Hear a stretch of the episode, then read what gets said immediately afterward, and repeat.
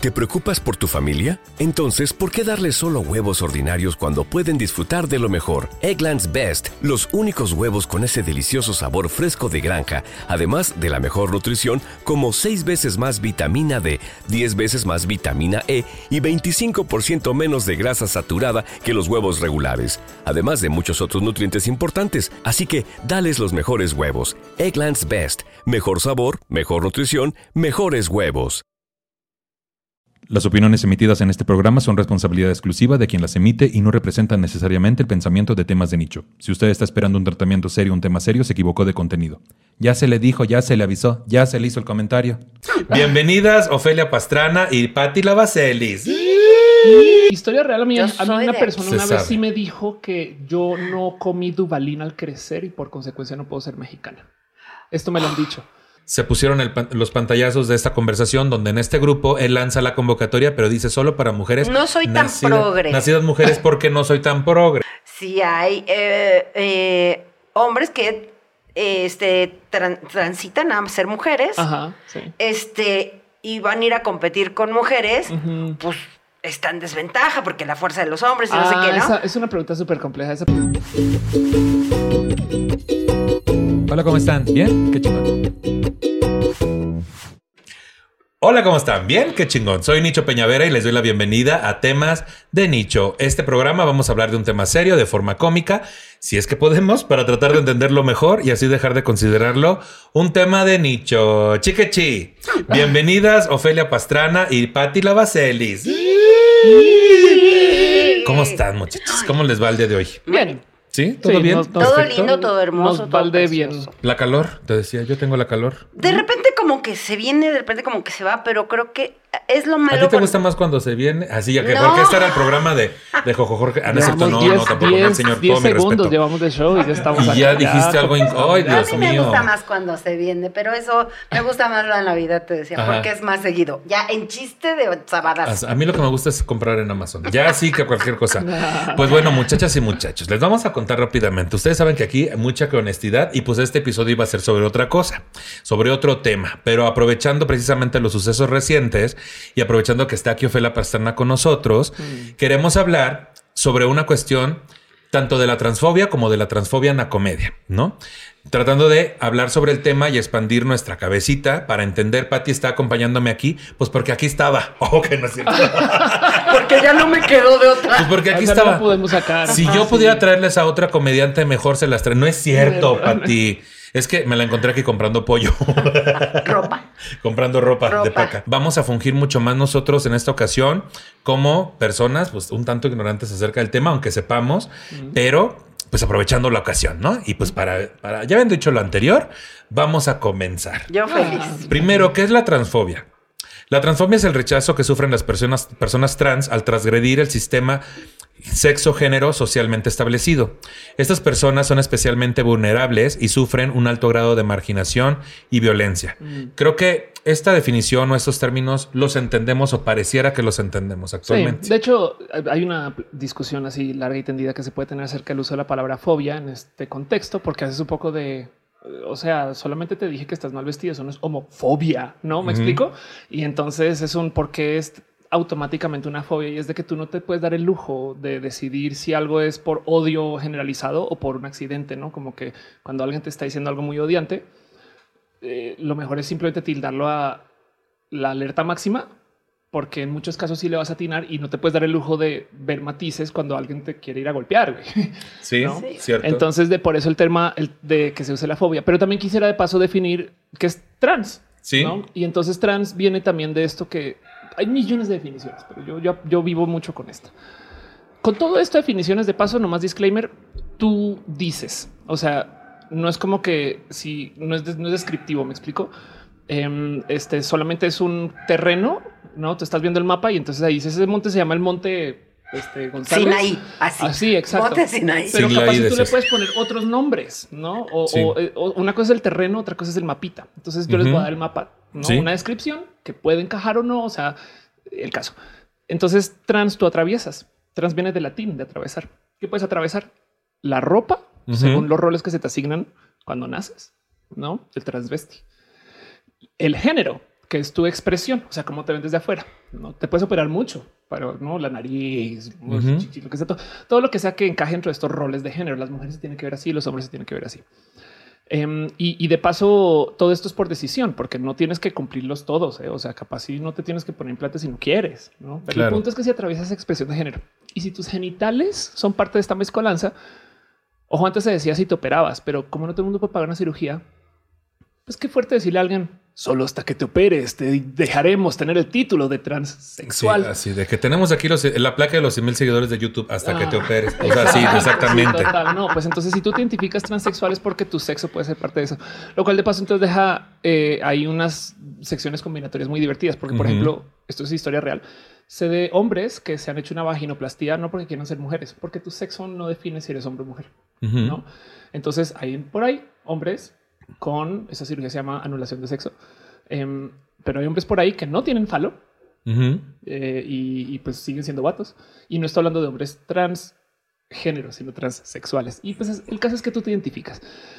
Lo que se puede atravesar, nacer de paso transnacional también es un modo de ser trans. ¿no? Naces, se te asigna una nacionalidad que nunca pediste, te identificas como con otra, vas a otro país, el nuevo gobierno te da un documento que dice ya eres de acá. Y de paso, capaz y cambias cómo te presentas, cómo te ves, cómo hablas y hasta podría un argumentar que como hablas en otro idioma, hasta cómo piensas.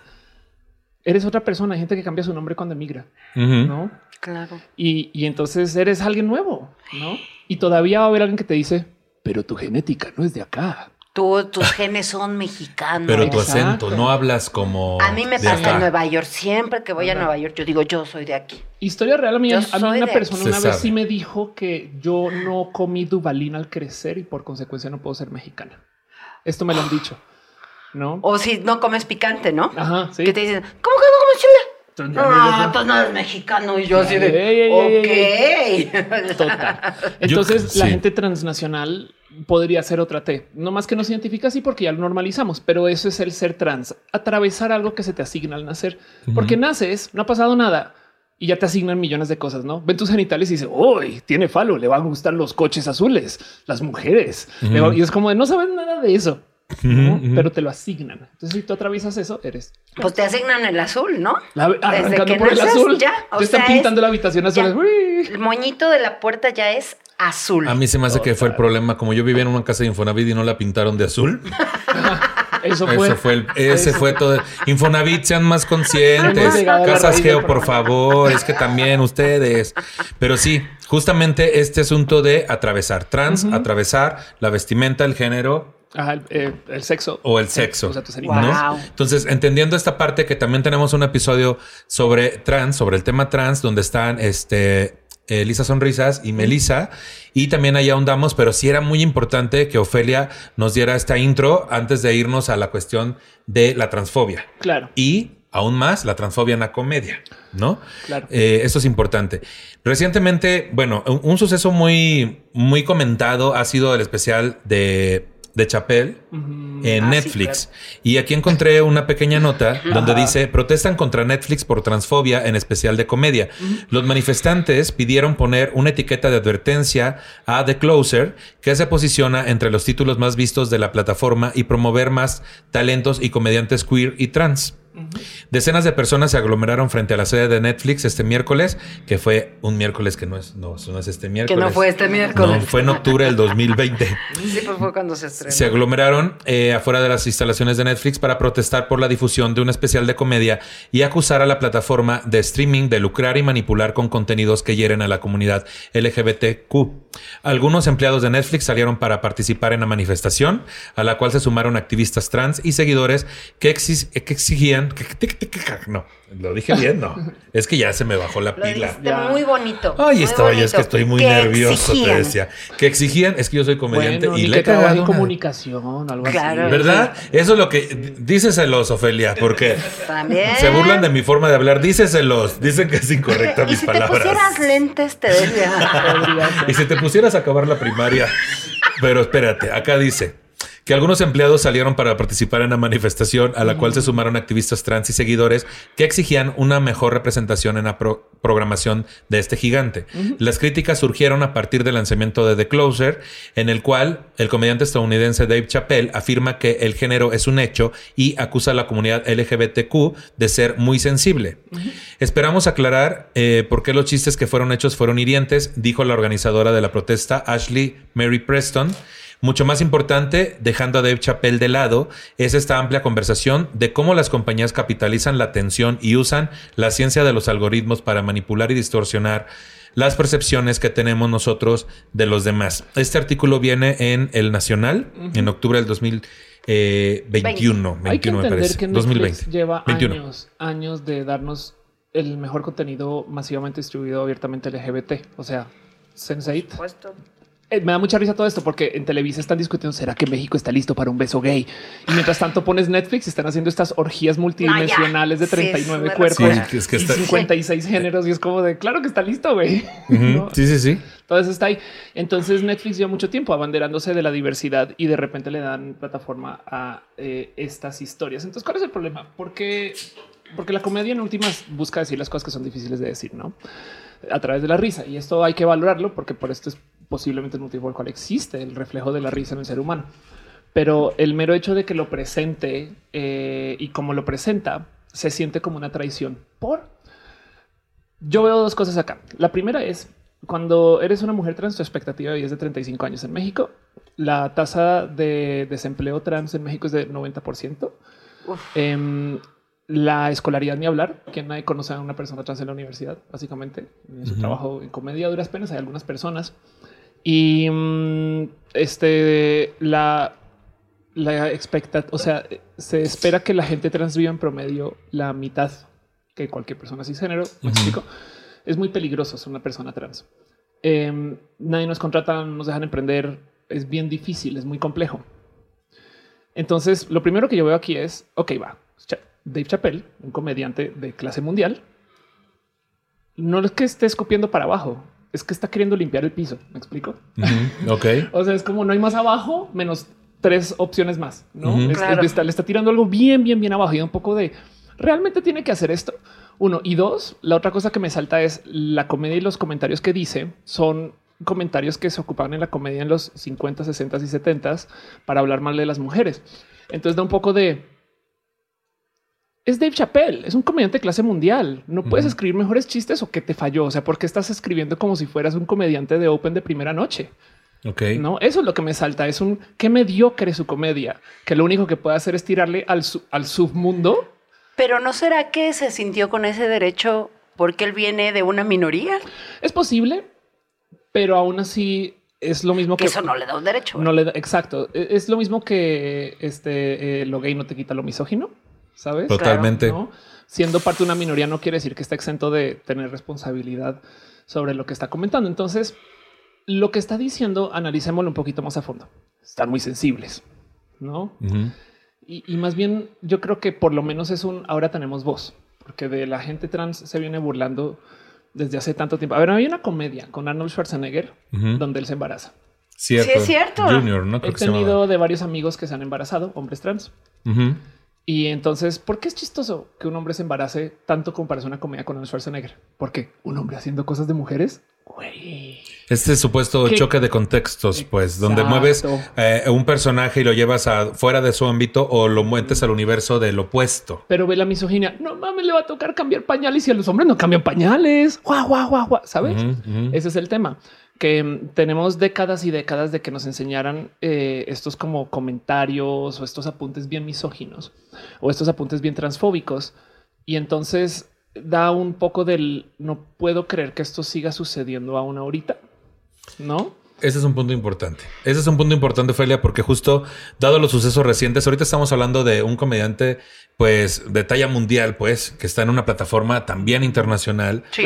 Y, pero esos sucesos que, que pasan, perdón por la redundancia, pero, o sea, que suceden en nuestro ámbito cercano con personas que no tienen ese reconocimiento y mm, lo más sorprendente aún es que no sé si esto es un factor extra, pero que tienen otra edad y que se supone que ya están en otro medio y en otro, en otro ambiente lleno de otras Ya ideas. traen Claro. otro chip. Ya traen, que ya traen otro chip. Pues sí, o sea, que dices tú, ¿cómo es posible que estén sucediendo? Nos estamos refiriendo, recientemente hubo eh, una, una denuncia pública en Twitter por parte de Elisa Sonrisa, si no me equivoco, donde en un chat...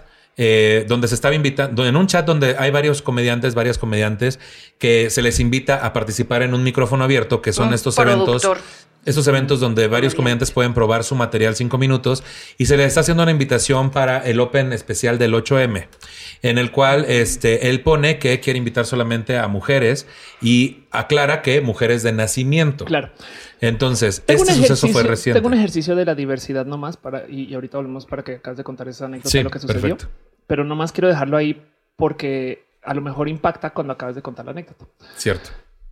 Eh, yo le llamo cambio de etnia, que es un pésimo nombre para lo que es. Pero el punto es, es un cambio de, de factor de minorías. No todas las minorías son intercambiables, pero imaginémonos para todo el resto de la grabación que cuando se dice trans, estamos hablando de alguien transnacional. Ok, es más, usémosme a mí como ejemplo. Nació en Colombia, ahora es mexicano, Ujú. no transicionó. Así que em, si alguien nos dice, no es que, perdón, pero a este eh, eh, para este campo laboral estamos buscando solamente personas mexicanas nacidas en México. Para este Open especial del 15 de septiembre, Del queremos Día de la Independencia personas Mexicana. mexicanas, pero nacidas mexicanas. Sí, porque ¿eh? tú que te nacionalizaste, tú no. Oye, Y para ese chiste también podemos considerar, para hacerlo más, más atinado o que más gente pueda empatizar con esta, pensemos que ser transestatal, Ujú. ¿no? Es de, ¿no naciste en Sonora? Yo nací en, Ta- en Tamaulipas y aquí estoy. Ajá. Claro. Lo siento, siempre vas a ser de allá. Soy transestatal. Transestatal. La neta sí, Transestatal. la neta sí. Y entonces habrá quien te dice, no, porque habrá, sabemos que hay gente que viene, a la- esto es un desastre cultural para muchas personas, pero sabemos qué pasa, que hay gente que viene a la Ciudad de México y niega ser del norte o del sur. Está bien. También. También eso existe. ¿no? Pueden, ¿por qué? Porque se identifican. Porque tenemos un asador en el balcón, te decía. Ah, no. O por también por, por protección, ¿eh? Un poco, ¿no? Que luego sí dan ganas de negar que somos del norte. O sea, sí, Exacto. a veces sí dan es ganas. como de, no, mejor no quiero decirles. Tan- tanto así como a mí me dan todas las ganas del mundo de negar que soy transgénero.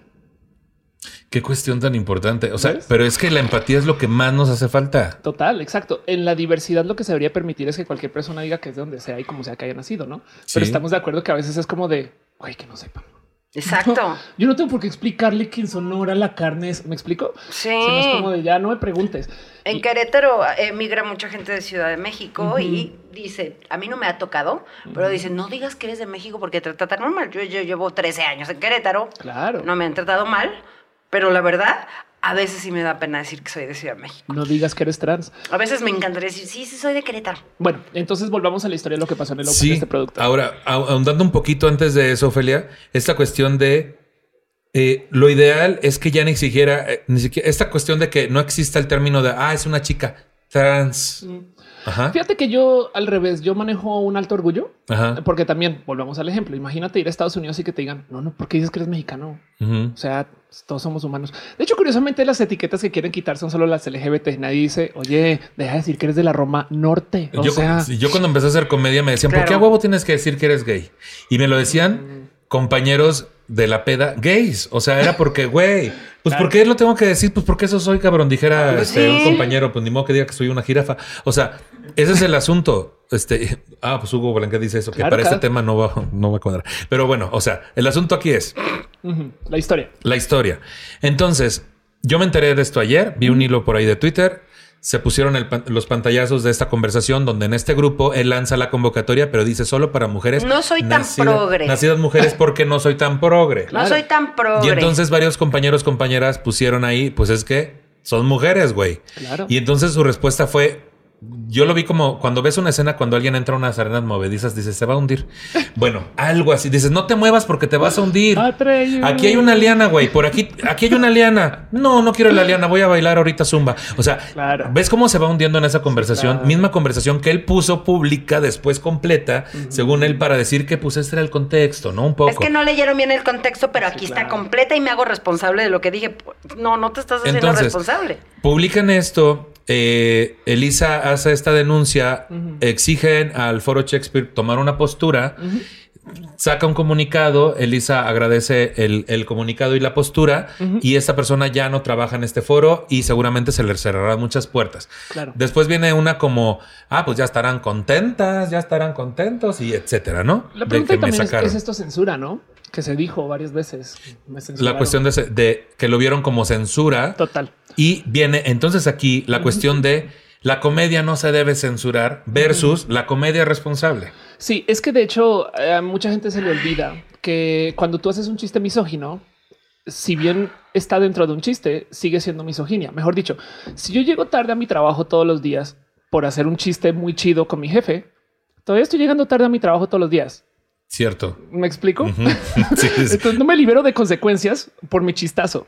Sí, no, ¿No? es este, ay, fue más chistoso que culero lo que pasó. No. No, no, es de, es de, sí, pues o qué divertido que llegaste súper tarde, pero estás llegando tarde. No Pero tu tarjeta Claro, dice Claro. Ajá. tarde. Entonces lo mismo, ¿no? Eh, si yo hice un chiste súper misógino, qué chistoso tu chiste misógino, pero sigue siendo misoginia. Sí, por ¿no? supuesto. Si hice un chiste discriminatorio, ah, sí, es que golpeé a un negro por chiste y es de golpeaste a un negro, ¿sabes? Es como de, güey, toma responsabilidad de lo que estás haciendo, así esté dentro de una comunicación comédica. Ahorita que dices, es un comediante, uno de los que se metió a este rollo de decir cosas espantosas. Este, un, para mí no es comediante porque creo que además tiene muy poquito y Yo no tengo No el tengo susto. No tengo Pero la- bueno, un- una persona que dice que es comediante y dice que eh, eh, alcancé a leer que sus shows son súper transgresores y todo, dijo, pues mientras la gente se ría, yo lo voy a seguir diciendo. La gente Yo- se ríe si le haces cosquillas, güey, y es un acto de agresión. O sea, Claro. sí, total. Además que hay que entender que muchas veces hay dos factores de, de risa en estos procesos. Uno es la risa nerviosa, el no puedo creer que eso está pasando. la Así gente es. no sabe cómo reaccionar. Eso, cuando vez entiendes que eso pasa, te cae el 20. Y la otra es, hay risa de poder. O sea, hay, cuando tú le hablas a un grupo muy eh, específico, a un grupo de hombres acerca de algo misógino de mujeres, em, a veces lo que da risa no es el chiste por su estructura y remate, sino lo que da risa es el hecho que se están pudiendo salir con la suya por ser culeros. cierto. cierto. ¿Me explico? Ay, O sea, el- lo, lo chistoso es y mira cómo nos salimos con la nuestra. Me recordaste ahorita la comedia de los noventas y de los 2000 de que salía el señor y no manches, me llegué a mi suegra, ya ven que es- está bien idiota, ¿no? Y yo recuerdo de verdad porque yo he consumido comedia muchos años y Ajá. recuerdo obviamente a los hombres así de y riéndose delante de las esposas así de "Eh, tu mamá es una y ahorita me lo dices así, claro, esa risa es de poder. Y, y tiene que ver.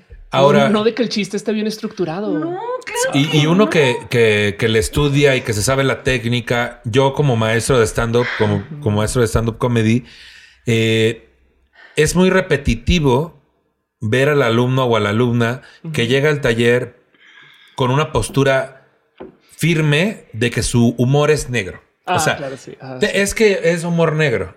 Y entonces se les hace ver, lo primero que hay que hacer es que puede que dé risa lo que dijiste, pero está dando risa desde la incomodidad y el nerviosismo o la posición de poder de salirte con la tuya, pero ni hay técnica en ese chiste, ni siquiera hay una premisa y un remate definidos. O sea, es incomodar por incomodar, que es mucho lo que muchas personas faltas de talento están haciendo últimamente, incomodar por incomodar, obviamente van a generar una reacción. A falta de una reacción que esperamos que es la risa, viene una reacción de incomodidad que también genera risa. Y me gustaría recalcar que mientras más tapada sea la sociedad eh, o más conservadora, donde se fomenten las faltas de comunicación, entiéndase que la gente no diga las cosas en general, socialmente hablando, es más fácil entrar en esta comedia porque, mm, eh, o sea, si tuviese en uno de estos ambientes donde no puedes decir verga, si no dicen burger, entonces decir cosas que hacen que el emocionómetro se vaya a 11 con solo decir verga Claro. causa risa.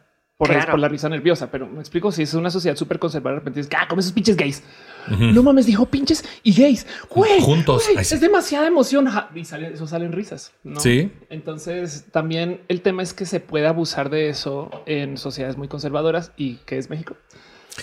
Pues Uf. una sociedad súper conservadora. Total. Pero dejando eso de lado, la verdad es que volvemos a lo mismo. Em, solo porque está dentro de un chiste no lo exenta de tener repercusiones. ¿no? Por supuesto. Pues si es un chiste misógino, sigue siendo un acto. Ujú. Ahora, esta cuestión de viene esta invitación y ahí nos está en teoría buscando hacer un chiste. Es una declaración. o sea, es un punto de vista que ni tiene un remate ni tiene una premisa y es lit- y, lo- y aparte lo sostuvo mucho rato, ¿no? Pero además es un punto de vista que está utilizando que, ok, vamos a pensar que eso es lo que él piensa y hemos dicho siempre que la deconstrucción, eh, corrígeme si está bien o mal, pues tiene que ser honesta desde tu interior y, si- y siempre y cuando eh, no quieras imponer, ¿no? O sea, pues uno tiene que entender, ir aprendiendo, pero no puedes imponer que todo el mundo piense igual. Claro. Pero que respete a los demás. La verdad es que la diversidad debería de ser más fácil si tuviéramos claras dos cosas. Hay dos límites de la diversidad. Todo se vale, absolutamente todo se vale, excepto dos cosas. ¿Por qué? Porque históricamente hemos aprendido que es o destructivo o dañino o atenta contra la diversidad misma. ¿Cuáles son esas dos cosas? No se puede tolerar la intolerancia. Porque la gente, por algo de la naturaleza humana, se vuelve intolerante experta. Un gran ejemplo es yo lo que eh, he logrado traducir gracias a la gente ahorita en Twitter que me dio esta palabra. La gente cuida ranchera. Es que es el cuida rancherismo. En inglés se le llama gatekeeping. Y el gatekeeping es el decir que alguien de verdad, cualquier cosa, tiene que cumplir con ciertas reglas. Un comediante de verdad es alguien que haya hecho dos open. Y te lo juro que si le rascamos, vamos a encontrar un comediante que nunca en su vida ha ido a un open También. y es comediante. ¿Me explico? Entonces, eh, la gente cuida ranchera tiene el problema que el vicio del cuida rancherismo se consume a sí mismo. Primero excluyes del grupo a los comediantes que no han ido a Opens. Después excluye del grupo a los comediantes que no les gustan los Opens, aunque ya no hayan ido. Luego excluyes del grupo a los comediantes que hablen con los que están excluidos. Luego excluyes del grupo y esto pasa. Eso es parte de la naturaleza del odio, que si te enfocas y lo permites, si lo que genera tu comunidad es la exclusión, te vuelves gente excluyente profesional y en casos muy documentados se ha vuelto violento. Entonces la intolerancia no se puede tolerar, es paradójico, pero en fin. Entiendo. La otra cosa, el otro límite de la diversidad es que se debe de tener una cultura de consenso explícito. Por esto es que la zoofilia, por ejemplo, no puede ser parte de la diversidad, Pues porque no. no podemos negociar consenso con seres con los cuales nos podemos comunicar. Sí, o sea, una cosa es que la patita vea al mercado y otra cosa es que te puede decir si sí quiere tener sexo, ¿no? O sea, dices, Por eso es que tampoco se puede permitir los espacios que supuestamente esto es un, esto es un, esto es un gran troleo. ¿eh? De paso, esto nunca sucedió. Un grupo de gente antiderechos creó la falsa leyenda de que había gente de mayores atraídos a menores que estaban buscando que quieren pertenecer. ser parte del mundo LGBT y se lo inventaron. Un invento Claro. total. Eso está súper desmentido. Pero el punto es que mucha gente se lo creyó y es de, pero ¿por qué? Y es que ahí tampoco hay consenso porque hay dinámicas de poder y dinámicas de desarrollo mental. Entonces, eh, por eso también es que todo aquello pederastía, por supuesto que no puede ser parte de la diversidad. No hay consenso. Entonces, y hay que entender también que hay dinámicas de poder que cambian el concepto de jefes, eh, eh, eh, empleada, no cosas así. Estas, Sí, estas claro. son dinámicas de poder que inhiben, inhiben el consenso explícito. Pero dejando, si, si le echamos cabeza, si tú tienes tolerancia y tú tienes consenso, todo se vale. Por consecuencia, si hay gente a quien sí hay que decirle qué pensar. Como sé tolerante. Es que también de los ¿me estás obligando a ser tolerante? No, sabes? Es como de un momento. Espera, es impresionante que yo ya voy a cumplir 40 años y todavía estoy educando gente en cómo ser amable con otras personas. No como que sea un poco de esto es del kinder. Sí. Sí, claro. esto es del primero de primaria. Claro, Es- Ah. se llama educación eh, o es- sí, sí, Se, llama, se llama amabilidad y no es cuesta trabajo, Yo no creo, tienes que ser. yo creo que exacto. Yo creo que porque si hay gente que dice me estás obligando a pensar diferente o porque no pensamos como ustedes, es de lo único que te estoy pidiendo es que tengas tolerancia. Exacto. Déjate de respeto, que es lo que el debería ser Claro. mínimo. ¿no? Ajá, Pero el deber ser como no existe, vámonos a algo más leve. Ajá. Pero también decías algo al principio que es verdad. A veces la exigencia se va a la alerta roja, pues porque es obvio. Eh, Hay un hartazgo de ya haber pedido las cosas por favor, de buenas, muchas A veces. Y entonces es obvio ya. que tiene que exigirse en esa alerta roja para que mínimo se dé la tolerancia, ya no tanto el respeto. Total. Por ejemplo, hablábamos hace rato de, un- de una, de una corriente de comedia. Ahorita seguimos hablando del tema. Igual y no sé, no darles foco a estas personas, pero sí hablar de lo que sucede y lo que No, conllevó. pero tengo dos dudas ahí que quiero. Y Ah, ahorita, y, ahorita, importantes. y ahorita las aventamos. Porque aquí venimos a aprender tú y yo, le, te Sí, dije. sí. Estamos con la Entonces, explicatriz. bueno, con la explicatriz, no en balde. Entonces, en el, en, eh, hablando de tolerancia y consenso, en un, en un estilo de comedia que es el roast, donde he participado mucho y pues, me- ¿qué dices tú? ¿No? Pero hay muchas veces que me he puesto a revisar esos chistes y digo, "Ay, Dios fuerte, de mi ¿no? vida, aquí y justo donde estoy pisando o participando con grupos sistemáticamente oprimidos. Claro. Te puedo decir tal cual, o sea, con Alexa Suar, que para mi gusto fue la mejor batalla que hubo en la segunda temporada de Gatada de Vatos, este, este, este torneo de roast. Hubo un chiste del que yo después me arrepentí muy cabrón. Ahí había consenso. O sea, había consenso en la situación de, no estamos hablando ya de cuestiones de preferencia ni de las siglas, sino consenso de estar las dos en un mismo eh, concurso, sabiendo lo que conllevaba. En cuanto a la cuestión de la tolerancia, obviamente a mí se me aventaron 2.550 chistes sobre ser homosexual en ese roast. Claro. Y a Alexa se le aventaron los mismos 2.550 chistes sobre ser mujer y los clichés. Ah, pues es que eres una fácil y eres una esta y eres una otra. Y uno de mis chistes fue, fue eso. O sea, había consenso, pero no sé si la de la tolerancia botella? del todo. Claro. No, otro, otro chiste. Lo que pasa es que también a fin de cuentas el roast es el boxeo de las palabras, ¿no? Sí. Y entonces, eh, ¿por qué boxea la gente? Porque se quieren a la madre. No, y es porque no, también hay un, es un deporte, hay reglas. Sí. Pero sí es verdad que hay un buen de comedia que es muy responsable, literal, desde la raíz de la palabra responsable. ¿Qué es una persona responsable? Una persona que responde, aunque sean a cosas negativas. No es rompí el vaso, pero todavía me acerco a decir, oye, rompí el vaso. Perdón, ¿me explico?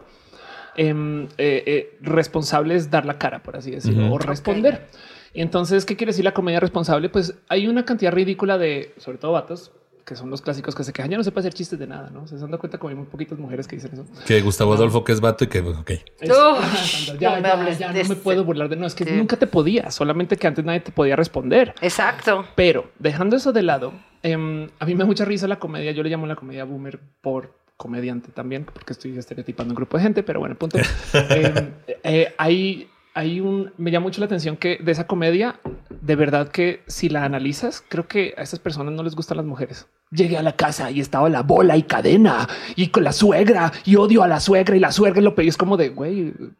¿Todo bien? ¿Quieres hablar de casa?" algo? Sí, exacto. No como que es tan negativa su relación con las mujeres. Pero lo impresionante es que siempre dicen las mujeres son y es de ahí sí yo pongo el alto porque tú no sabes. No, Sí, eso es- ha sido terrible Yo tengo una propuesta años. para la comedia responsable es que la gente tome responsabilidad de, por ejemplo, en vez de que el chiste sea porque ya no se puede hacer chistes de nada, no? Pero es que los chistes son las mujeres están idiotas. Resulta que tal, tal, tal, tal, no? Así lo estructuran. Así. Si fuera un mi esposa, yo pienso que mi esposa está idiota.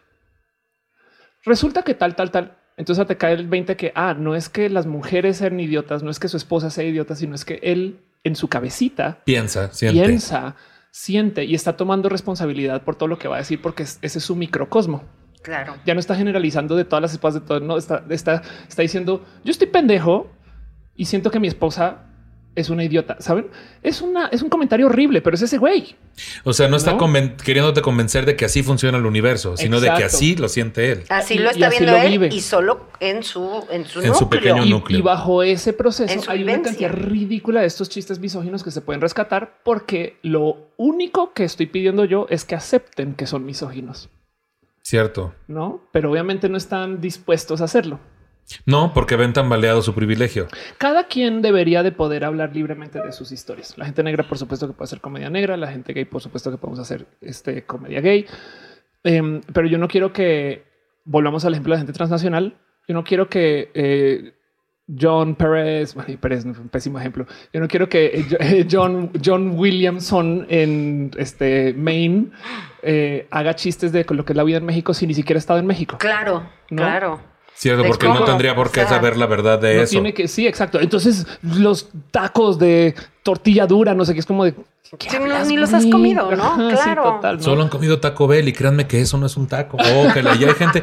Y a mí te quiero hacer aquí de verdad, compañeros, colegas, coleguitas mexicanos, no, no, no digan que Taco Bell está padre. Ah, de verdad, qué vergüenza. Así sí, ya, y yo corrigiendo cosas Así tú ya corrigiendo. Ya, ya, Sien- ¿Sienten que sí cerramos un poco la cuestión del tema del especial de Dave Chappelle? Ah, eh, en Ah, especial. sí, exacto. Sí. Sí. Pero bueno, Sí, sí, sí. yo, yo nomás quiero dejar en dicho. Entonces, la Sí. pregunta es si quitarle ese open a una persona es censura. Y, y- A eso iba. y quería atar con em, es, es- sí, sí le estamos pidiendo a una persona intolerante que sea tolerante, no? Em, porque sabemos que esto construye comunidad. ¿Me explico? O, o porque sabemos que darle rienda suelta o sea, la repercusión de permitir que esto se haga es que luego se haga un open que no permita gente de otros estados Exacto. y luego que haga un open que no permita este, mujeres y luego que haga un open. Me explico como que si, si centramos la cultura en la exclusión, em, sabemos que va a llevar a más exclusión, no? Y entonces, en este caso en particular, estamos educando a una persona y estamos siendo intolerantes con la intolerancia. La censura no debería existir y mucho menos en la comedia. Pero es que no podemos tolerar la intolerancia. Me explico, son los límites, son los límites. Ese es el límite claro. Intolerar la intolerancia. Sí, claro, sí. No es una cuestión de que, como se ha dicho y reclamado por parte de otras personas que están en contra justamente de estas posturas por parte del foro y cuando ha sucedido en otros lugares, no tiene que ver con, ah, entonces ahora ustedes tienen el poder de decidir quién puede producir y quién no, o a quién censurar, a quién no. Pero es que siempre lo han tenido. O sea, el foro Shakespeare decide de 36 millones de personas No, que pero en la lo ciudad. decían Sí por los que pero me refiero, pero me refiero justo, Sí, claro, me sí. refiero justo por el hecho de ponerle a Elisa, quien fue que denunció, y también eh, a quienes impulsaron esta, que se, que se le diera visibilidad a este asunto y decirles ya estarán contentas, ya lograron desde su posición de poder que una persona se quedara sin trabajo. Desde y entonces viene ahí, viene ahí la, Claro. la supuesta victimización, victimización de alguien que sistemáticamente no es oprimido. Sí, claro, sí. A ver, hablemos del 90% de, por- de, de tasa de desempleo trans. No es como exacto. yo quisiera yo poder decir que tengo trabajos para, o sea, ¿me explico? Justo te iba a decir, me parece que no es una censura, me parece que solamente que le estamos quitando el poder a personas que quieren decidir bajo su criterio lo que es un espectáculo que puede hacer cualquier persona. Y más importante, y lo hemos vivido en muchos lados, productores que ni siquiera son comediantes, güey. Ni son buenos comediantes siquiera. Y, y- y- y me vale. O sea, a final de cuentas, cada quien quiere arriesgarse donde quiera con la producción, va. Pero no puedes tú decidir bajo tu criterio y además con ese criterio de decidir quién sí y quién no.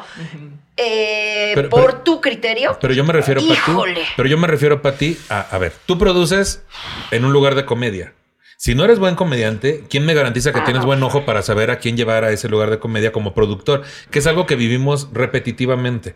Que productores sientan que tienen la verdad absoluta sobre quién es bueno y quién no. Sí, no entiendo. entiendo. Entonces, si a eso le agregamos que esa persona, yo nunca había escuchado de esa persona. Yo tampoco. Supongo que no es buen comediante, porque si no, por X o. Y, o, o buen productor, O tuitero. o tuitero, O persona. o, o pensante, o sea, o ser vivo, Sí, ¿no? que exacto, sí. Entonces, el asunto aquí es, porque sí, a pesar de que, que algunos, algunas pueden ser más populares por X o Y, por el mercado mexicano o por lo que sea, sí se nota, cuando alguien es bueno, se va a conocer su nombre, güey. A, la- a mediano o largo plazo. Entonces, es alguien que estaba decidiendo sobre cómo producir un show, pero aparte tiene esta cuestión intolerante de su punto de vista escupirlo de esa forma. Y entonces quienes le están quitando de esa posición, porque nadie te puede censurar más que el gobierno. Nadie te puede censurar más que el gobierno, ¿no? Pero no es que le estén censurando, es que están evidenciando que no es una persona preparada ni tiene la, la Claro. capacidad para producir Es un- que eso solo se en un evidencia lugar. desde el hecho de que es un vato que está queriendo hacer un open de mujeres por el fin de apoyar a las mujeres, como de claramente no. Sí, Eso aparte- fue aparte terrible. fue muy- Eso, es lo que más me rebasó de toda la historia. Es este vato que está haciendo un open de morras, güey. Exacto, es así sí, de quiero hacer un open de morras. Les voy a decir a las mujeres además- cómo se hace un open A de ver, puras mujeres. Exacto, no, tú no te metas exacto. en eso. Mejor desde ahí no- no te metas en eso y mejor dale el poder a que alguien, a una mujer y que diga, oye, por esta ocasión te cedo y tú organiza el Open Pero de que mujeres, luego ¿no? también podría pasar. No me extrañaría porque también ha sucedido que una chica que también está en un grupo sistemáticamente oprimido, que una chica, por ejemplo, de repente ya ha pasado, Ofelia, diga, hubiera dicho el mismo comentario. Sí, es muy posible. La verdad, la verdad es que de nuevo, este ser de un espacio de minoría no te Sí, no, de- no de- te- de- sí, de- ser de- mujer no te vuelve feminista. Pero exacto, sí, así, tal cual, tal cual. Pero aún así, de todos modos, eh, hablando de este güey, o sea, porque esta historia sí pasó y la de la morra es teórica. Exacto. Está hablando de este güey, se comprueba que había mucho más roto aparte de su transfobia, solo por el hecho de que estaba organizando un open y no dudo por su comunicación, estoy infiriendo, ojo, que era con esos ánimos. Le va a mostrar a las mujeres cómo se hacen los opens, sabes? O sea, no dudo. O sea, esto es ya, esto, es- esto es Ofelia poniendo opinión, pero, pero sí te la creo. Me explico. Sí. O sea, Yo también creo yo- eso, Yo también ¿eh? veo que viene un poquito de esa energía. Em, pero aún así hay una cosa más que también que hay que ver con toda esta, volviendo a la pregunta de censura, ¿no? Es buen negocio jugársela por la diversidad. Yo sé que pensamos que no. Hace rato fui parte de un show LGBT súper chido que se llama True Colors. Y en el primero me acuerdo que hubo este comentario de varias personas comediantes abiertamente LGBT diciendo wow, un show de solo gente gay vendió. Y es de como no. O sea, para mí todos mis shows son de gente LGBT, me explico. Pero claro, es que manejaban audiencias mucho más dispersas, más no sé qué, y como que normalmente no se enfocan en ese mercado. Para promoción está bien y se vale, es un mercado. Pero el punto es que mm, eh, la diversidad es más amplia que el nicho. Excepto nicho. Y yo, yo, y yo soy bastante amplio ahorita en estos momentos. Un- de De un mes para amplitud. acá, una amplitud que tengo. No, Mira, me no, quedan no. dos camisas, por eso estoy repitiendo esa, no se fije. O sea, ¿qué incluye la diversidad? Toda la gente de México, menos la gente intolerante y la gente que viola, rompe e ignora y evade el consenso. ¿Me explico? Porque Sí. son los límites. Entonces, digamos que es un mercado potencial de 100 millones de personas, por decir ma- marrachadas, ¿no?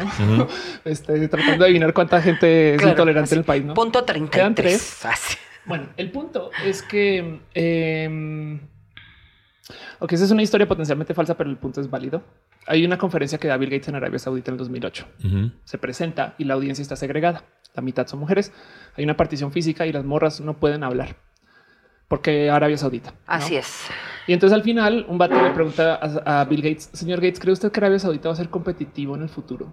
Y él dice, siempre y cuando le digan a un segmento de su población que no pueden ser parte de esto, ni se van a acercar, ¿no? Y entonces, ese es el tema con la diversidad, que el problema no es la inclusión, aunque hay que hacerla. O sea, hay que hacer opens gay, sí. Hay que hacer opens de morras, sí. Pero el problema es que hay gente excluyente. Entonces, ¿por qué no hay tantas morras comediantes? Porque sabemos que sí las hay. Porque hay gente que, sea por accidente o por diseño o a propósito, excluyen a morras, ¿no? Sí, claro. Entonces, la energía de la exclusión crea nichos, excepto nicho, crea grupos específicos de gente que son más pequeños que el grupo masivo de la diversidad. Sí. Es como si yo dijera, vamos a hacer un open, pero híjole, si viene alguien de Nuevo León, Oaxaca, del Estado de México, em, y, y si viene alguien de, no sé, Guerrero y Yucatán, no los dejan entrar por, no me gustan. No, pues claro que luego no puedes ir a llorar, pero porque mi show no vendió tanto. No me explico.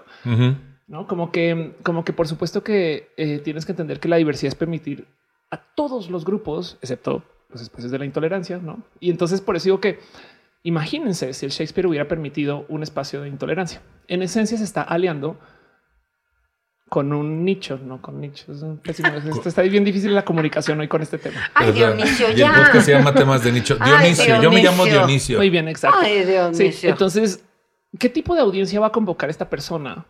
Que es un vato haciendo un open de morras transfóbicas. ¿Me explico? Ajá, porque todas las que aceptaran en ese momento que al final no se hizo, estarían eh, apoyando su discurso de cierta manera. Eh, Exacto. claro. Sí, total. Y la verdad, verdad es que si le quitamos el odio de por medio, es un grupo minoritario. O sea, ¿me Ahora, en esta cuestión de apoyar por estar ahí, que yo les decía ahorita fuera del aire, estuve en un episodio de un que ojalá y nunca salga, pero estuve en un episodio donde alguien hace un comentario súper transfóbico y a pesar de que me deslindó eh, ahí mismo en el episodio, pues yo ahora me siento Responsable. responsable por no haberle eh, detenido o después eh, mostrar mi postura contraria a la, a la de esta persona. Claro. Entonces, pero también sucede que estás ahí en, en el, en el asunto de que ya grabamos, órale, córrele, y a veces no alcanzas a, a vislumbrar hasta dónde puede llegar que la gente tome que tú estás apoyando ese mensaje. Claro.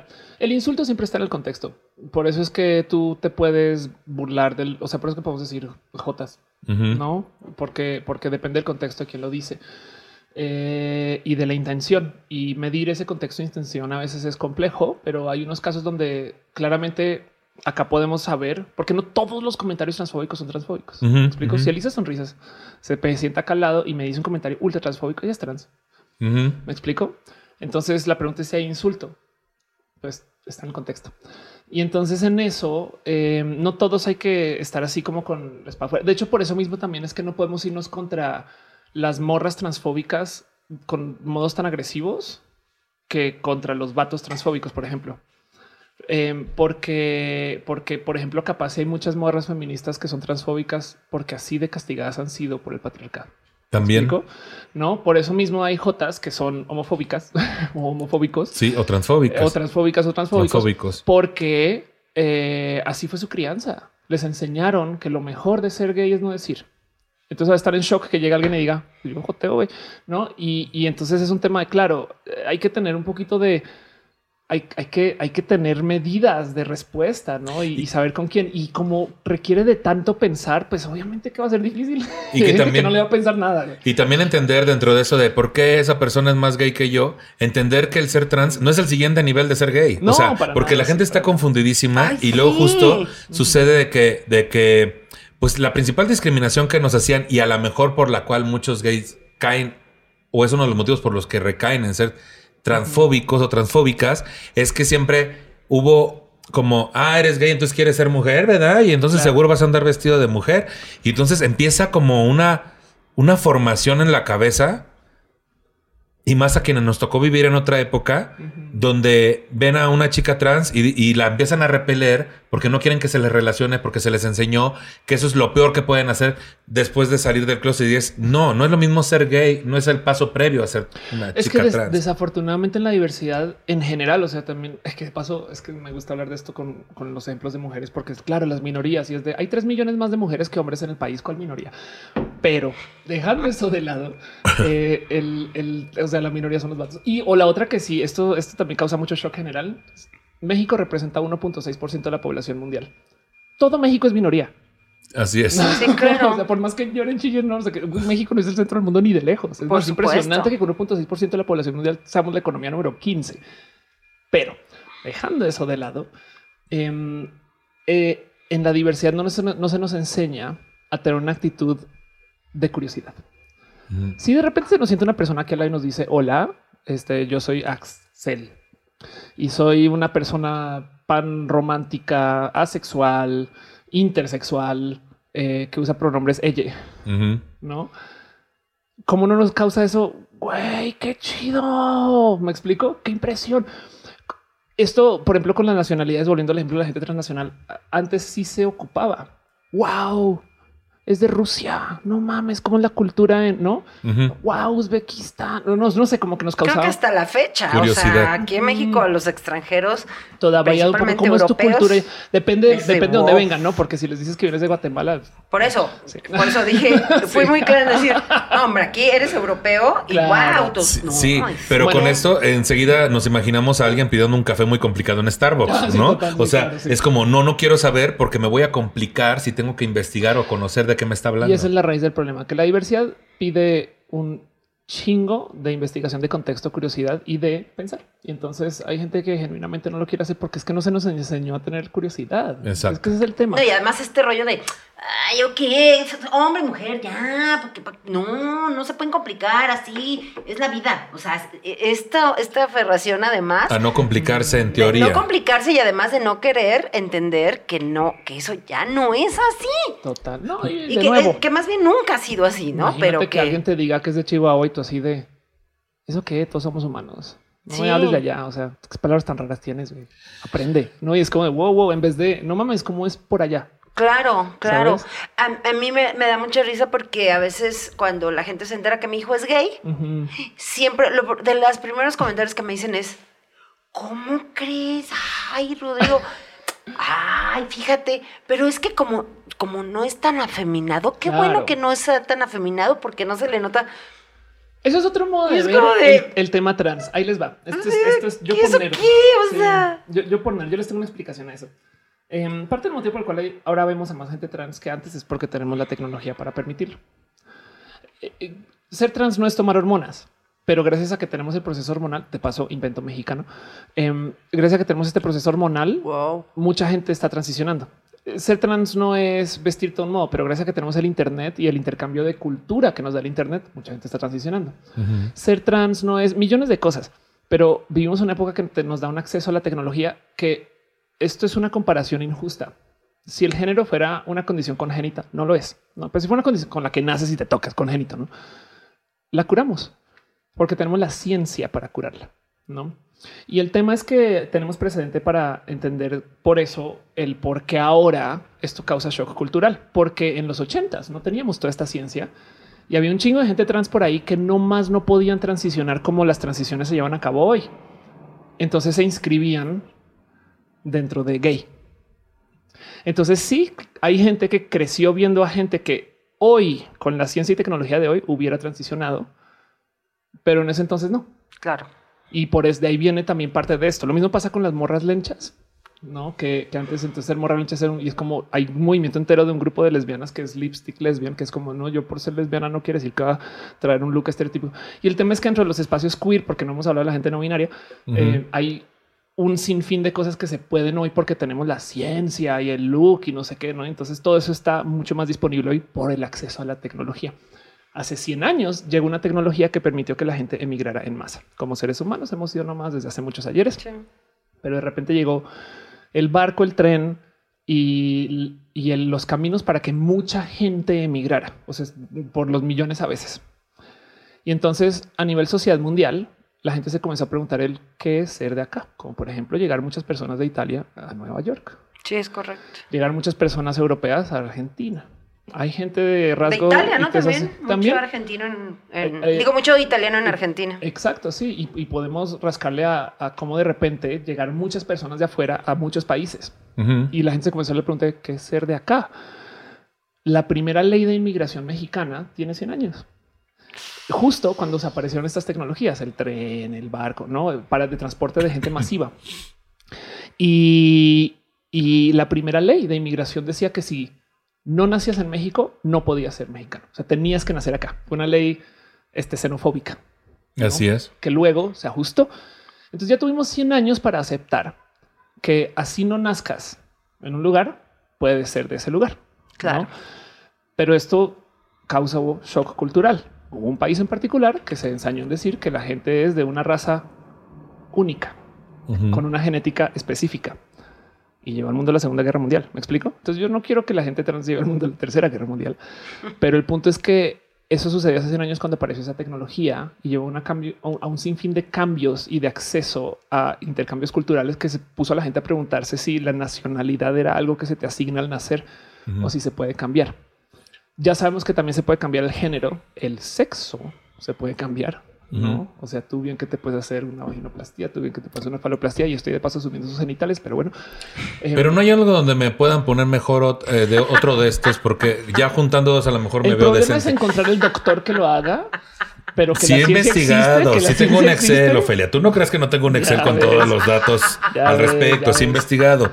Me, me llama mucho la atención lo que dices porque justamente este tren que pudo trasladar a más personas, por lo cual fueron más presentes en otros países, otros estados, y al ser más presentes y visibles generaron más repudio también. Claro.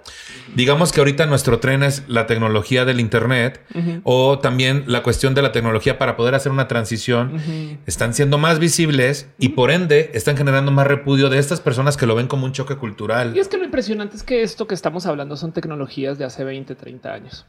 Eh, de paso, eh, el tratamiento hormonal que muchas mujeres trans consumimos es este del consumo de estrógenos y bloqueadores de testosterona, que es un derivado del tratamiento hormonal de la pastilla anticonceptiva que se inventó mexicano por un doctor, creo que de Veracruz. Y bien que podemos argumentar que el motivo por el cual hay tantos espacios feministas ahorita es porque llegaron los métodos anticonceptivos en los 60s y 70s gracias sí. a ese invento. Hay Sí, muchas claro. mujeres que lograron acce- eh, eh, darse acceso a planeación familiar. Y entonces esto permitió que se fortalecieran muchos movimientos feministas. Entonces, primero que todo, la ironía de que un doctor mexicano es la persona detrás de un chingo de movimientos feministas y la gente trans me da mucha risa como comediante. Ujú. Claro. Y la ironía, porque claro, de todos los países del mundo México. Y aparte que era de Veracruz y de ahí viene lo de hacerse la jarocha. Que no, Nicho, eso no, está mal. Imagínate, pero dejando eso, dejando eso de lado, em, la verdad es que todo esto siempre ha estado ahí. Hay una emperatriz romana, Heliogábalo, em, que famosamente se trasvestía, que le ofrecía dinero por montones a cualquier persona que le hiciera una cirugía genital Oh, sí. em, y que usaba el cabello largo, que usaba pronombres ella y que la dieron por loca. ¿no? Y entonces el tema es que no se puede decir de alguien tan atrás en la historia de que es una persona LGBT con la cosmovisión actual, porque pues es como de, pues era en, en su, ¿no? en su espectro, pero la verdad es que suena tan cercano que era trans, que sí, un poco de, ok, eh, quitando eso de lado, eh, pues hay gente trans presentándose como transgénero, digamos que de gente moderna, de la cultura moderna, desde los 40, 50 y 60. Hay nazis que, que se transvestían, me explico. Entonces, primero que todo, esto no es nada nuevo, no más que simplemente de acuerdo. Antes no se hablaba. Entonces, estamos hablando de tecnologías y cosas que están aquí desde hace mucho tiempo. Y por enfrascarnos en esto, no estamos hablando de los verdaderos problemas que vienen. Cosas de índole social. A ver, me voy a quitar mi sombrero del juicio este, social y ahora voy a ser una persona súper abierta, decir ópera loca, la ciencia es lo máximo. Em, no va a preguntar si se deberían hacer las cosas, sino solamente aceptarlas. Ahí les van cosas que nos van a poner muy a prueba como sociedad. Ya nacieron bebés con tres fuentes genéticas. ¿Qué significa esto? Que son personas que tienen en sus genes papá, mamá y mamá o papá, papá y mamá. ¿Por qué? Porque se puede. ¿Qué Wow. significa esto para el encauce del desarrollo social si las familias las abrimos para que puedan existir de modos poliamorosos, por ejemplo? No hay Wow. desarrollo ¿Ah, de hay trasplantes de útero. No, Eh, esto quiere decir que cualquier persona, tú puedes ser recipiente de un útero y dar al, pero no la Ay, cadera pero no si sé de por sí se estoy engordando ahora con antojos, espérate. Pues darías luz por cesárea, pero el punto es que la ciencia existe. ¿no? Ah, Pero entonces, ¿por qué nunca ha habido una mujer trans embarazada? Yo creo que sí ha habido, no más que si yo fuera la primera mujer trans embarazada, y que primero que te implica que soy una persona muy pudiente para Sí, hacer esta cirugía. claro. Lo último que haría sería ir con los medios para que venga toda la iglesia a la puerta de mi casa a maltratar a mi bebé de por vida. A decirte, Sí, matrimonio por viene de matriz, matrimonio viene de Exacto, matriz. No de mujer, mujer, hombre, ni Total. hombre, hombre, Ay. mujer. Sí. Bueno, este, pero desarrollos así bien que hay que investigar. Eh, hay gente que está trabajando en proyectos de tener este úteros y desarrollo embrionario externo. Esto con animales, lo cual quiere decir que podrían técnicamente crecer un bebé en una mesa en un laboratorio. Esto sí es como esto hay que hablarlo. Me explico, pero no lo podemos discutir. Y, ah, bueno, Porque de- ustedes no están listos para esta discusión. porque se están enfrascando en, en- exacto. Es como a mí cada rato me dicen, a ver, a ver, a ver, entonces, si tú quieres tan mujer, ¿qué es ser mujer? Pues es una pregunta súper compleja que me encantaría confrontar desde la filosofía, desde el desarrollo social, desde no, pero apenas abre la boca para decir algo, te señalan y dicen, ah, tiene pito. Y es de, podemos por favor no hablar como si estuviéramos en el kinder. Claro. No, o sea, no dejan avanzar la conversación porque solo dicen tiene pipí. No, entonces se enfrascan tanto en bobadas que ya solucionamos hace 20 años que no podemos hablar de las cosas complejas que vienen. O sea, ahí vienen eh, este, implantes neuronales que permiten que tú puedas controlar brazos. Esto ya existe. Ya hay gente que hace esto, que puedas controlar brazos para hacer cosas en otro país. Lo cual quiere decir que en el, pero- y además ahí te va el tema. Hay cómo hacer que si alguien toca esos bracitos, tú los sientas. Ah, yo quiero eso porque mi novio vive en Malinalco. Yo de repente quiero sentir que me toca. Ay, sí, porque ya ves que Carlos se queda mucho en Querétaro. Decías, si estando allá no me toca, decías Bueno, ay, sí. ya. hay, hay una rama de tecnología que se llama los teledildónicos, que son este eh, todo esto que tiene que ver con el sexo virtual que funciona vía el internet. Entonces alguien podría en esencia sí acariciar un Pero no tiene internet Ah, de pues es que así como, Ah, o sea, no tiene si, si internet en vive su en la casa. luna. Un Oye, Starbucks. Oye, o oye. Ofelia, a mí Ajá. me gustaría, justo para ir rumbo al, al cierre del episodio, que sé que es muy poco tiempo, Pero tengo una pero, duda, no, no. pero Teníamos dudas, me, sí. me- me gustaría, me gustaría esta cuestión. Eh, bueno, di tu duda. A ver, di tu duda, No, señora. no, no. Es que dice Vaselis. que hay que ver lo que viene. Se me Y siento que ya hay cosas que ya están aquí. Ya están aquí, Que están, sí. conf- eh, que están conflictuando mucho a la sociedad. Por ejemplo, hace poquito tuve un- una plática con un amigo y estábamos, yo ya, sabes, yo ya en, en modo este de explicarles Zen. que el Ah, güey, no, la onda ya está bien diferente, tenemos que ser Mm. súper abiertos y no sé qué. Y me digo, bueno, pero sácame de una duda. Si hay eh, eh, hombres que este, tran- transitan a ser mujeres Ajá, sí. este, y van a ir a competir con mujeres, pues está en desventaja porque la fuerza de los hombres y no Ah, sé qué, ¿no? esa es una pregunta súper compleja esa, pero sigue. cuenta, Sí, y entonces de repente yo, bueno, pero las que se preparan para los deportes, eh, Es- pues es- sí. Esa, esa pregunta, sí, estás, estás en lo correcto y me encanta que tu corazón esté bien puesto. Esa pregunta, por lo general, si desmenuzamos y sacamos a la gente trans de esto, es alguien diciendo: Yo creo que las mujeres siempre van a ser más débiles que los hombres. Claro. No, o sea, es lo que están diciendo. Boom. Pero nos culpan a las personas trans. Y lo digo porque por más que les argumentes, no se salen de su, pero las mujeres siempre somos débiles, ¿verdad? No. Y entonces asumen que las mujeres trans que estamos o están en el deporte, literal somos vatos, no mujeres. Porque es que, a ver, te haría más fácil entenderme como mujer si yo te dijera que nací con una deformación genital y ya, ¿me explico? Claro. No, y entonces tal fue la deformación que me testosteronicé cre creciendo. Ya siempre fui morra. Y, o como me gusta decir, yo era tan tomboy que era vato. No, el punto es que em, cuando se habla del deporte, lo primero que hay que tomar en cuenta es que cuando tú eres mujer trans y sobre todo para cualquier liga deportiva seria, te piden estar en tratamiento hormonal. No mucha gente entiende cómo funciona este tratamiento hormonal. Uno es tienes que bloquear testosterona, o sea, tomas medicinas que te bajan el nivel de testosterona más bajo mi nivel que el tuyo. no es la idea es llevarlo casi a cero. O sea, las mujeres trans, por eso la libido se va a piso. Millones de cosas cambian. Pero si tú no tienes testosterona ahí, no hay, no? Y mm, si lo piensas, esto es el opuesto del doping. El doping es inyectarse testosterona. Para arriba. Sí, para irte para arriba. Y Entonces, de entrada estamos haciendo contradoping. Pero bueno, no solo eso, sino que entre eso y el tomar estrógenos pasan dos cosas que son muy cruciales. Uno, pierdes toda tu masa muscular. En dos años, cualquier ventaja que hayas podido tener por haberte hecho pesas toda la vida, no sé qué, se pierde. Dos años. ¿No? Y de paso, esos son los límites que están imponiendo ahorita. Tienes que haber estado en proceso hormonal por lo menos dos años. Oh. Y la otra es tus huesos se vuelven muy débiles, porque es que las mujeres trans, en esencia, por no generalmente tener un útero, em, porque hay casos de gente intersexual eh, eh, o, ser vulva portantes, las mujeres trans em, tenemos, es como si estuviéramos en menopausia, pero desde los 20. Y entonces, ¿qué le pasa a las morras menopáusicas? Bueno, por ejemplo, los huesos se vuelven muy débiles, ¿no? Tenemos que tomar calcio.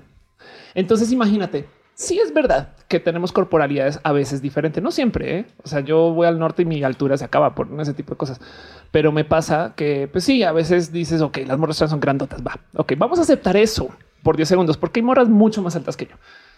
Pero digamos, tomamos en cuenta eso, que si yo quisiera hacer deporte y 1,90 sin tacones, tengo menos masa muscular, menos testosterona y huesos débiles que tengo que tomar calcio así de débiles son. ¿Dónde está la ventaja? Claro. No eres más grande y tienes menos fuerza. Y la prueba, la verdadera prueba de esto es que hay gente trans en las competencias desde los 70 y hasta ahora solamente han podido llegar, creo que cuatro a las Olimpiadas. De hecho, ahorita no hay una sola campeona de nada.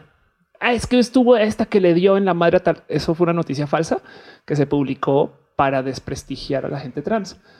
Si fuéramos tan superiores, habría ya una horda de entrenadores buscando a mujeres trans para dominar las Olimpiadas, porque es lo que quieren. Te traeríamos todo el varo. ¿Me explico? Pero, pero claramente no hay superioridad porque no hay campeonas. Sí, por supuesto. Y entonces el motivo por el cual le choca tanto a la gente es porque les pone en duda el pensar que los hombres y las mujeres puedan competir al tiempo. Por supuesto. ¿No? Y entonces yo hablaba mucho de eso, de que deberían de existir ligas mixtas de deporte. Suena raro, ¿no? ¿Qué tal si el fútbol fuera mixto? Y, de paso, también tenemos fútbol femenil y también tenemos fútbol masculino, ¿no? O sea, también tenemos las otras, pero que el default, la grande, la del mundial, sea mixto. Siempre que hablo de esto sale algún genio a decir, las mujeres no aguantarían que un hombre las golpee en el... Y deja de pensar en golpear mujeres. el fútbol no se trata de golpear. Y si dejas de pensar en golpear mujeres en lo que sea. exacto, exacto. Oye, pero tiene todo el sentido y estamos regresando al punto de, qué emoción. Regresamos, estamos regresando al punto de inicio que es por qué tener estas ligas donde haya un Open para mujeres y un Open para, para hombres o un Open incluso para mujeres donde permitan a mujeres trans. O sea, que es el, el, deber ser sería que no hubiera ninguna clasificación, pero desafortunadamente no estamos en ese lugar. O, eh, sabes que yo digo justo de que la diversidad que deberían de existir, pero la mixta debería ser la central. Y lo digo por esto. El motivo por el que él existe, porque, porque parece chistes, o sea, para que hacen deportes en México si están las Olimpiadas. ¿Me explico? No, pues no, porque hay que entrenar. Sí. Entonces, eh, ¿por qué existen ligas de mujeres? Porque se les excluye. Y entonces sí es verdad que hay un sinfín de mujeres que no dan el nivel que los vatos, pero porque desde bebés cuando comienza a correr un niño por la casa, que corra. Una niña, ¡ah! no, que se siente aquí. No, no, no, no, no, no, no. Y entonces desde chiquita se les enseña, por ejemplo, sobre todo en el tema del deporte, hay muchas mujeres que dejan de hacer deporte porque es que estoy haciendo mucho músculo. Sí. También. Eso nunca se le enseña a un vato. ¿no? Y entonces eso hace que muchas atletas no se formen atletas. Hay muchas atletas exitosas por ahí en potencia que están llevando un trabajo godín porque nunca se les dijo de chiqui puede ser atleta, como a diferencia de otros atletas hombres. Que siempre se les, se les que impulsó. desde chiquis, exacto, se retiraron sus papás y compraron sus zapatos del foot y les- de esas historias, ¿no? Sí. Entonces, el tema es que entonces, como hay diferencia sistemática que discrimina a las minorías, entonces hay que hacer nuestras propias ligas seguras, donde no va a haber discriminación, no más para formarnos. Y sí, estoy totalmente de acuerdo. En el futuro, cuando ya estemos a la par y ya las morras de las ligas femeninas estén, ¿no? Que muchas, en muchos casos sí, entonces ahora sí, pero el pedo es que ahora no dejan. Se crea la leyenda de que la, la liga de vatos es la superior. Ujú. ¿no? Sí, por supuesto. Y es yo, por eso digo, dejen que existan la de hombres y la de mujeres y todos las sub- los subgrupos, pero debemos tener una mixta central. Sí, pero justo esto va hacia en lo que el deber ser sucede, si es que algún día sucede. Tiene que. Para todas estas personas que se cuestionan, ay, pues es que True Colors, pues ahí mucha diversidad, pero no invitaron a nadie heterosexual. ¿Cómo? Ay, pero es que también, es que te estás Pueden viendo. ir, pueden ir, no se les Obviamente sí. pueden ir, pero el asunto es que es una pequeña oportunidad de una vez al año hacer un evento en donde podemos llenar un teatro de 1300 personas que es el Esperanza Iris y lo logramos. Ni hablar de que, ah, ¿quieres ver com- eh, comedia heterosexual? Si tan solo hubiera shows de eso. Si tan solo hubiera, es que porque ellos sí tienen su, su marcha del orgullo, es lo mismo, porque ellos sí tienen su colectivo gay y a mí no me han metido a un colectivo heterosexual, pues porque no te has movido y no eres lo suficientemente bueno o buena, discúlpame. De hecho, sabí- sabías Pero, que pues, se han hecho marchas del orgullo heterosexual. Qué fuerte, yo pensé que eran parte de un Es bien divertido. una Se, parodia. se- se han intentado hacer par veces y en los tres casos que se han hecho, hubo un caso donde fue solo un güey y hubo dos casos en particular donde fueron dos güeyes. Y entonces son las fotos más comédicas del mundo Qué porque oso. son dos vatos solos en la marcha heterosexual. Qué oso. Y es como de no se ven muy heterosexuales. queremos minoría, te no se ven, no se ven muy Exacto. Pero heterosexuales. además ustedes tiene dos. que haber este, se tienen que ver estos grupos. Yo creo que ahorita el que ya haya fútbol femenino está bien padre, porque ya estamos dándole visibilidad a que sí pueden hacer fútbol las mujeres. Total. Y eso pasa en la comedia. Estamos haciendo ahorita colectivos de mujeres para que vean que las mujeres sí somos chistosas. Y la comunidad Es que es impresionante que digan eso, ¿no? Sí, claro. Y la comunidad LGBT está haciendo sus espacios para que sean incluidos en cualquier line-up. Y el futuro va a ser ese nicho, que ya la gente se dé cuenta que estamos y ya que estemos, saber darle tam- y- y visibilidad. también, y también de paso, como, espacios de minoría que somos este, eh, discriminados en una cantidad de situaciones, también la verdad es que a mí me interesa mucho más ir a un show LGBT para escuchar historias LGBT específicas, ¿no? Tanto como en la tele tenemos el canal de niños, tenemos el canal de... No, La identificación, la identificación con tus historias o cosas que te hacen sentido. Sí, A mí me gustaría, como para cerrar el programa, antes de las conclusiones, Y, y de paso checa como si hacemos un show que se llama el show de comedia norteña para norteños, no habría tanto pedo. Mm, obviamente no, y los ha habido. A ver. Los ha habido, por supuesto, Claro, norteños. Ah, Es un Sí. colectivo, saludos, no me acuerdo quiénes eran. Sí, Pero sí. sí, por supuesto. Y está Siete Machos, por Sí. ejemplo. Es que al parecer las únicas etiquetas que quieren eliminar, lo voy a volver a decir, son las etiquetas. Son las LGBT. nuestras, son las Sí. nuestras. Ajá. Este, que siete machos, pues ya hay inclusión, ya invitan este, mujeres y ya invitan que también ya se habían tardado. O sea, no es una cantina donde digan no mujeres no uniformados, no gays. Pero bueno, el asunto, eh, justo yo lo que he visto es que lo que ha ayudado a los temas y lo que la gente comenta es que primero darles visibilidad y después también tiene que ver mucho con empatía. O sea, ¿qué podemos decir para, para, antes de las conclusiones, generar más empatía? Primero entendiendo de dónde viene la transfobia, de dónde viene la transfobia, cuál es el miedo, y después generar un poco de empatía de lo que una persona trans tiene que pasar actualmente y ver si desde ahí podemos hacer que más gente entienda y se interese por, por ser más amable o por ser menos irrespetuoso. Yo te voy a decir desde ya cuál es el problema más difícil de mi vida como mujer trans. Ser mujer. Fin, eso es todo. La- el 99% de mis problemas vienen del hecho de que eh, se piensan cosas bien pendejas de las mujeres. Y, y- y entonces mi enemigo es lo patriarcal y la misoginia. Que es lo típico que dicen. Pues es que si ya, te- entonces que no se queja porque ya tenía sus privilegios, pues eh, ella quiso ser mujer. Eh, O ya- sea, ya, o sea, puedes entrar al bar dos por No. uno, No. no. y es como de ay, wow. ¿Qué más quieres? 11 En eso se muertos basa el por universo. día, Mm, 11 mm. muertos por día y dos por no. Sabes? Es como de qué chido que me dieron un shot más en, no, en, En lo que me matan. en lo que me matan, güey. Sí, exacto, total. Mm, No puedo. Em, entonces, em, sí, el verdadero problema aquí es la misoginia. Y de nuevo, volviendo al tema del deporte, fí- eh, fíjense que lo que están realmente diciendo es las mujeres son más débiles. Y yo necesito que, que lo aceptemos por medio de decir que, ¿no? que los, las personas trans, ¿no? Em, me, me ha pasado, o sea, hay de todo, hay historias millones, eh, pero, pero el punto es que la batalla siempre está contra el entender que la otra edad eh, nos enseñan a distanciarla, ¿no? Y yo en eso, por eso es que digo que lo que nos hace falta es una cultura de curiosidad. Es- es, es- es- si tú te enteras que alguien venezolano está haciendo, ¿por qué no nos despierta eso? No mames, a ver qué historias tiene que contar. ¿no? En vez de... Ay, qué asco. ¿no? Que se Sí. vaya porque me va a quitar oportunidades, me va a Ah, quitar sí. mi privilegio y, Total, sí, y total. entonces si, si esto que me dijeron que no es correcto ahora se empieza a volver algo correcto, porque eso es una otra pendejada que he escuchado, se- ya les están dando permiso de hacer lo que quieran. Yo apenas fui a. Tampico, iba con mi novio caminando en diciembre, no íbamos de la mano ni besándonos, había un, un payachito de esos de la calle de... Fácil tenía 18 años el chamaco y dijo, hay parejas de todo, como ya les permiten, miren, ahí viene uno y nos señaló a nosotros, güey. Claro. Me dio un chingo de coraje, pero también entiendo que estoy en cierto privilegio ante las personas trans que tienen otro tipo de discriminación mucho más potente, incluso por parte de la misma comunidad. Es que Eh, sí, justo, sobre todo las mujeres trans en particular, porque pasó los hombres trans ignoradísimos en toda esta discusión, ni hablar de la gente no binaria. Em, pero las mujeres trans por lo general respondemos a un odio de nuevo muy patriarcal. Es, Sí. o sea, porque no quiso ser hombre. ¿no? ¿Por qué no? ¿Por qué no O sea- quiso ser de este grupo? Ah, ¿no te gusta nuestro grupo? Sí, Claro. ajá, sí, o porque un hombre con peluca me quiere decir a mí lo que es ser mujer. Exacto. Eso lo he escuchado muchas. Muchas veces. veces. Wow, claro. Y fíjate que esto le habla mucho a un análisis que tengo yo de cómo eso también pasa con la homofobia. Em, el motivo por el cual he topado que mucha gente pone distancia justo con la, eh, la gente gay y con las morras trans es porque les da miedo que los traten como ellos tratan a las mujeres. Por eso hacen esos chistes de ay, yo camino con la cola hacia la pared y es porque, porque tú estás pensando en violar a banda, güey. Entonces Oh. piensas que la banda te va a violar a ti.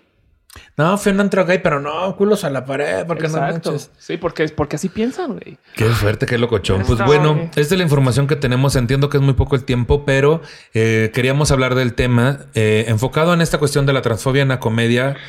¿Cuáles serían las- nuestras conclusiones sobre el tema? Este, Pues a mí me Pati Vaselis. gustaría rapidísimo decir, eh, tenemos que señalar que existe este, la transfobia, tenemos que señalar que existe la gente trans. Esto es un hecho y no va a desaparecer. Eso ya no, ya no va a desaparecer. Por eso cuando me dicen, es que no tienes que decir que tu hijo es gay.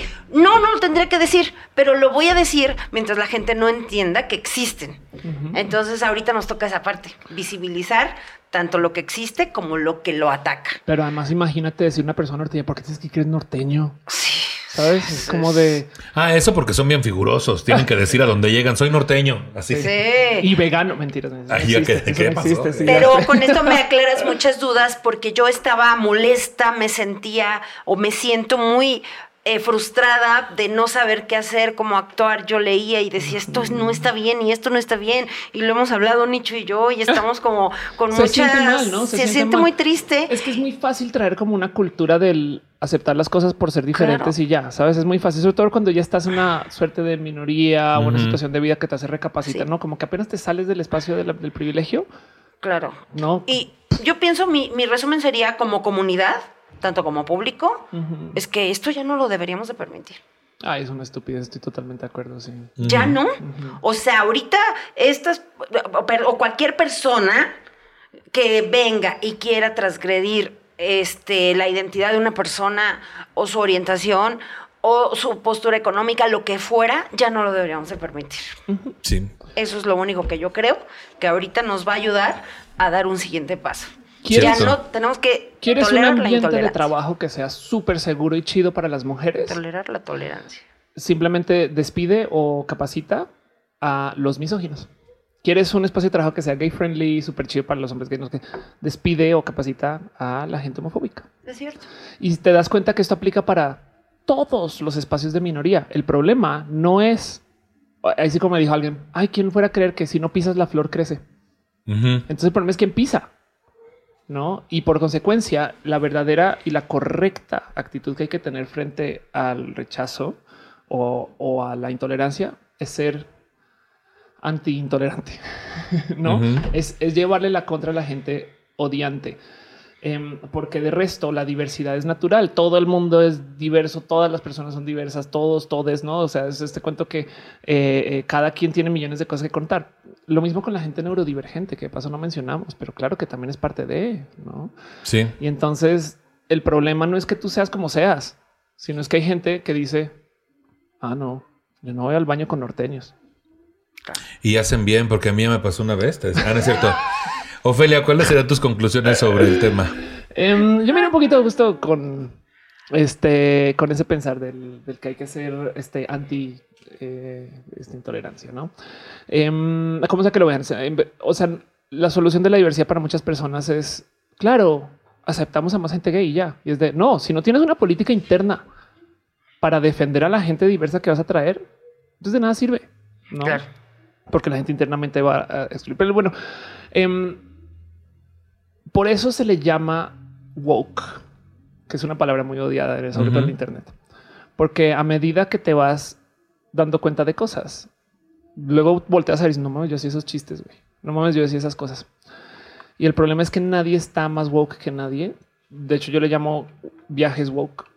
Suena, Ujú. suena súper trip de ayahuasca, pero... Viajes woke. Ajá, Ser un exacto. 800. Ah, no. Viajes- Ser un 800, sí, Te acompañamos durante tu ayahuasca. Ay, Ah, sí. Ser un 800 ayahuasca. Ayahuasca. Ayahuasca. Allá voy. Allá Caguabomo. voy. Allá voy. Ayahuasca. Pero a donde voy es a que hay que entender que todo el mundo está en su proceso de deconstrucción. Cierto. Y evidentemente de- hay gente que se deconstruye para quedarse en obra negra. No, esto me sorprende mucho. Como que Sí, ¿no? Ay, qué bonito. pero, pero eh, hay que entender que todo el mundo está, aprendi- está aprendiendo. Y yo creo que a eso, esa es mi apuesta, a que todo el mundo quiera aprender, porque somos personas capaces, listas, siempre y cuando lo podemos platicar, siempre y cuando lo podemos dialogar.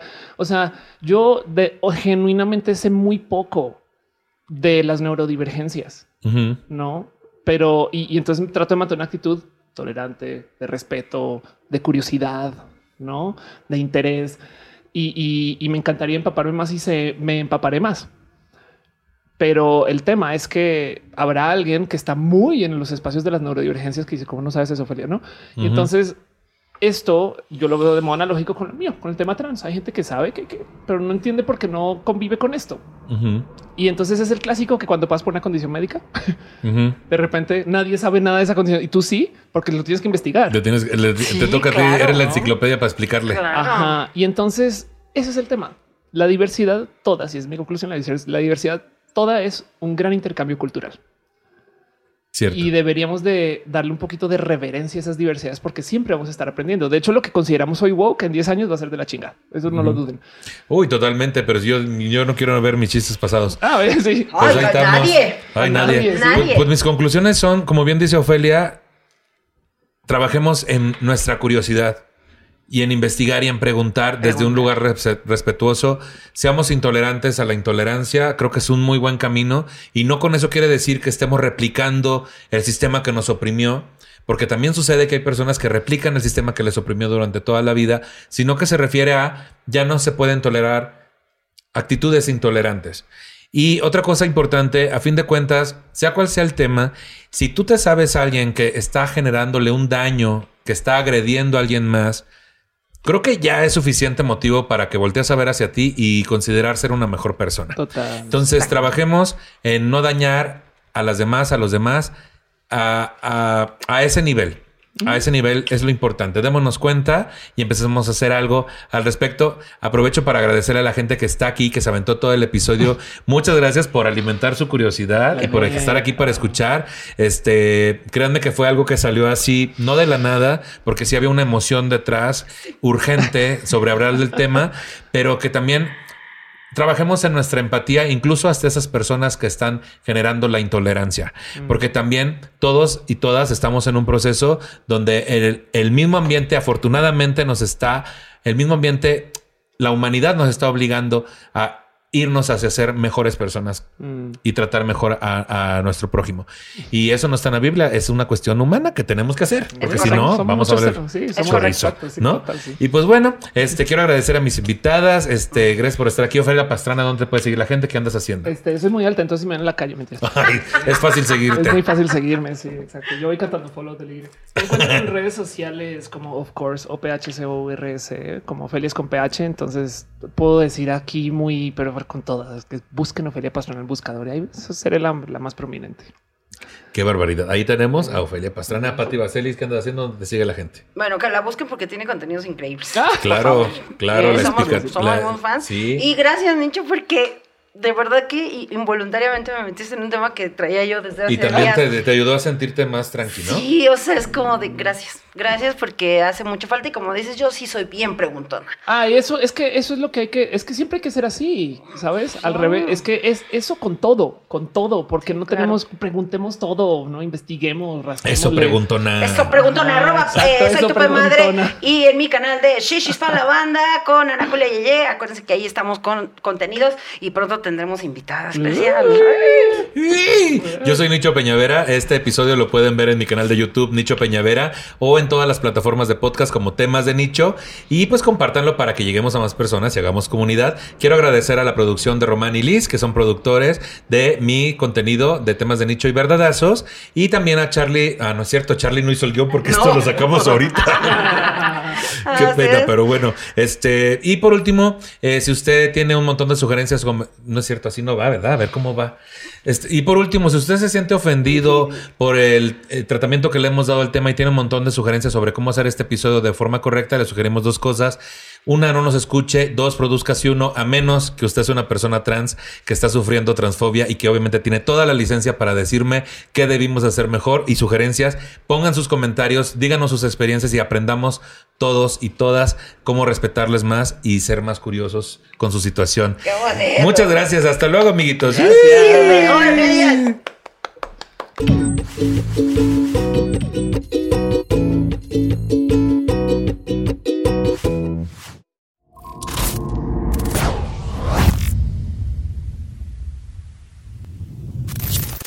¿No se merece tu familia lo mejor? Entonces, ¿por qué no los mejores huevos? Ahora, Egglands Best están disponibles en deliciosas opciones. Huevos clásicos, de gallina libre de jaula y orgánicos de Egglands, que ofrecen un sabor más delicioso y fresco de granja que le encantará a tu familia. En comparación con los huevos ordinarios, Egglands Best contiene la mejor nutrición como 6 veces más vitamina D, 10 veces más vitamina E y el doble de omega 3 y B12. Solo Egglands Best. Mejor sabor, mejor nutrición, mejores huevos. Visita egglandsbest.com para más información. The where loose change makes something of itself deal.